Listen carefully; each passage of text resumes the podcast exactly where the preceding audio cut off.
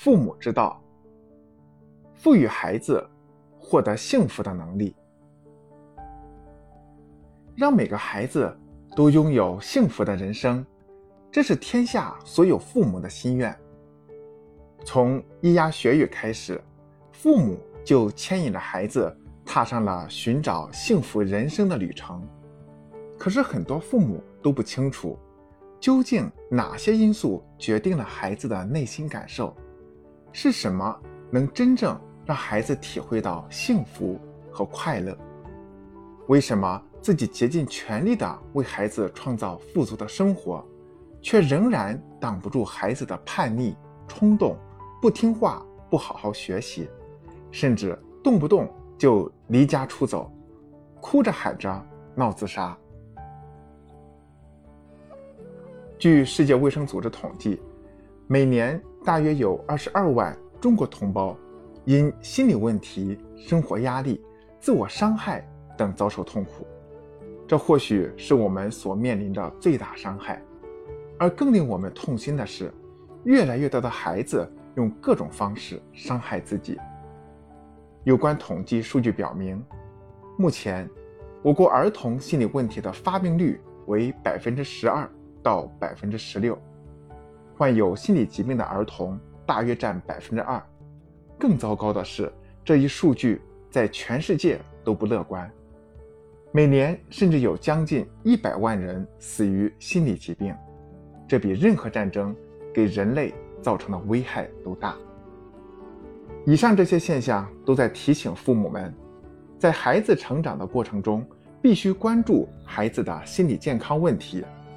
建立良好的亲子关系。让孩子在一种积极、健康、乐观的环境下长大，拥有获得幸福的能力。幸福中的孩子更出色。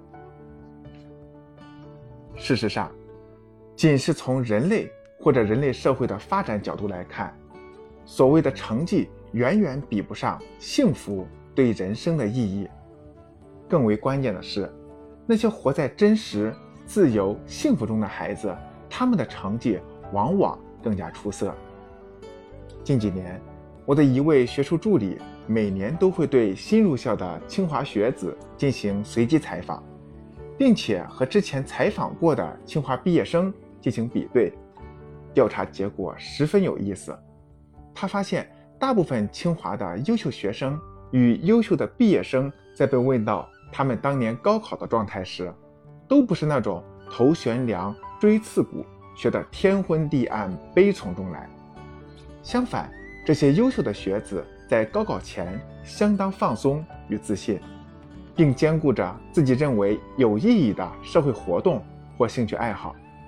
也就是说，他们的心态很放松，学习态度很积极，